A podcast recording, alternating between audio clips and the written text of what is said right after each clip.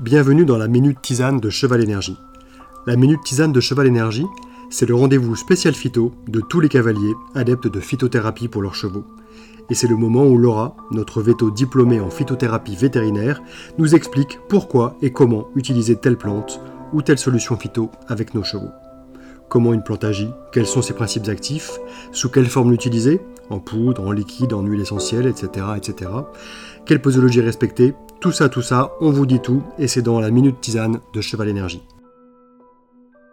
Aujourd'hui, donc je suis en compagnie de Laura, notre vétérinaire chez Cheval Énergie. Donc bienvenue Laura. Bonjour, merci.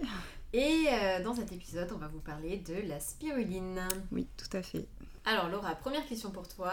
Euh, à quoi est-ce que ça ressemble la spiruline et où est-ce qu'on peut la trouver?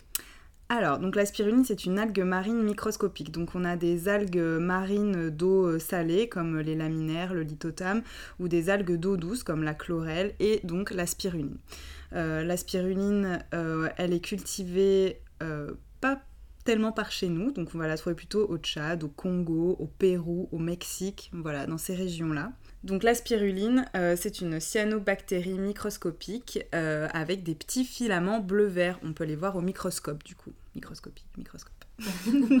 et, et c'est surtout ça aussi qui lui confère sa couleur verte ou Oui. D'accord. Une fois qu'on l'a mise en poudre, effectivement, c'est pour ça qu'elle a sa couleur verte. Très bien. Alors, donc la spiruline, c'est une plante, enfin une algue, pardon, qu'on voit souvent en phytothérapie.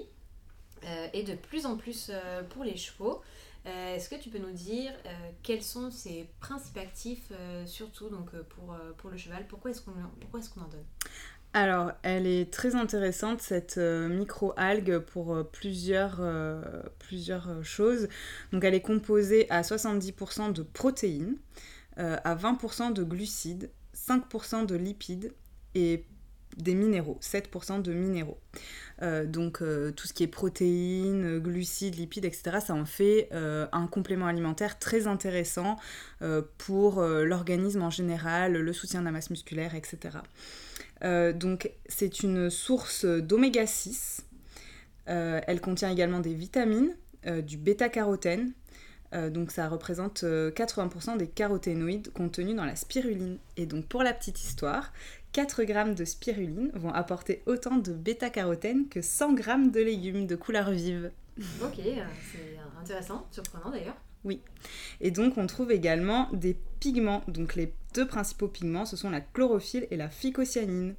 Et donc la phycocyanine euh, a des propriétés antioxydantes euh, qui vont nous intéresser également.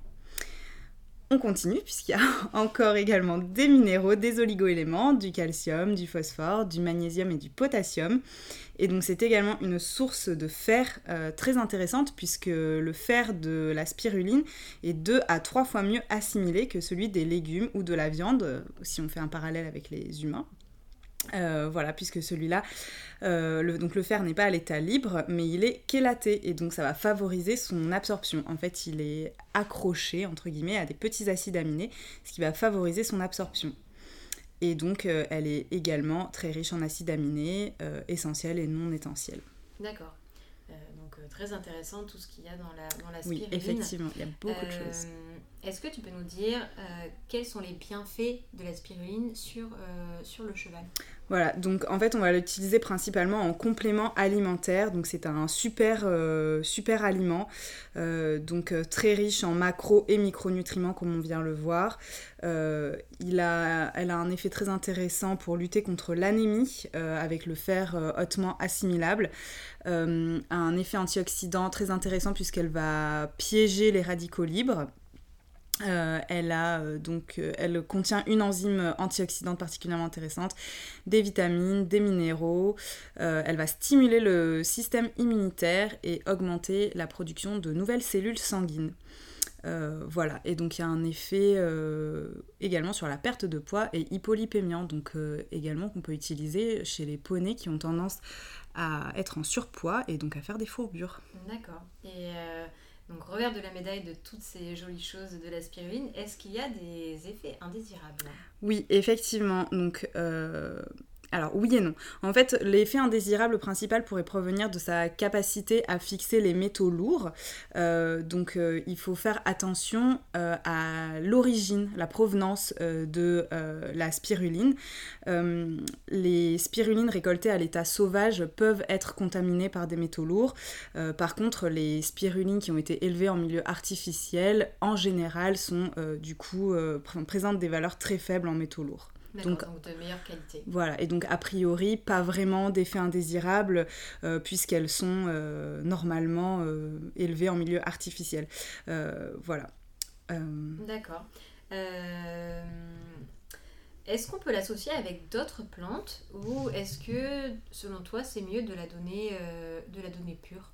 On peut la donner euh, pure ou en mélange, on la retrouve dans plusieurs mélanges, donc euh, en général c'est plutôt pour euh, le soutien de l'immunité, le bien-être général, chez les chevaux seniors notamment. donc elle pourra être donnée en cure de 15 jours par mois pour un cheval de sport et 7 jours pour le cheval de loisir. on préconisera un dosage de 5 grammes par jour pour le poulain et 15 grammes par jour pour le cheval.